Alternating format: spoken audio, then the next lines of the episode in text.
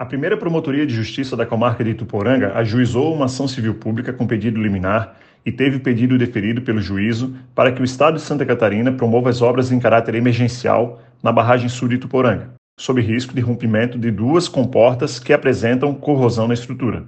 Um problema sério e que sistematicamente tem feito com que cidadãos dos municípios de Ituporanga, Aurora e Rio do Sul sofram com enchentes seguidas, Durante a investigação, o Ministério Público Catarinense requisitou à Defesa Civil Estadual relatórios sobre as condições de funcionamento da barragem, bem como realizou vistoria no local. A investigação demonstrou a existência de inúmeras irregularidades na estrutura da barragem e a necessidade de reparos urgentes. E, como não foram tomadas as providências necessárias pelo Estado, o risco potencial de rompimento das comportas C4 e C5 se agravou, diante dos vazamentos e da corrosão na estrutura de concreto.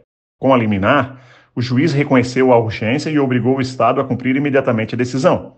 O prazo é de 60 dias para a realização da dragagem e a colocação das grades, e de 180 dias para resolver os problemas nas comportas C4 e C5. O Ministério Público de Santa Catarina espera que, com o cumprimento da liminar, o risco aos cidadãos dos municípios de Ituporanga, Aurora e Rio do Sul com as cheias seja reduzido consideravelmente.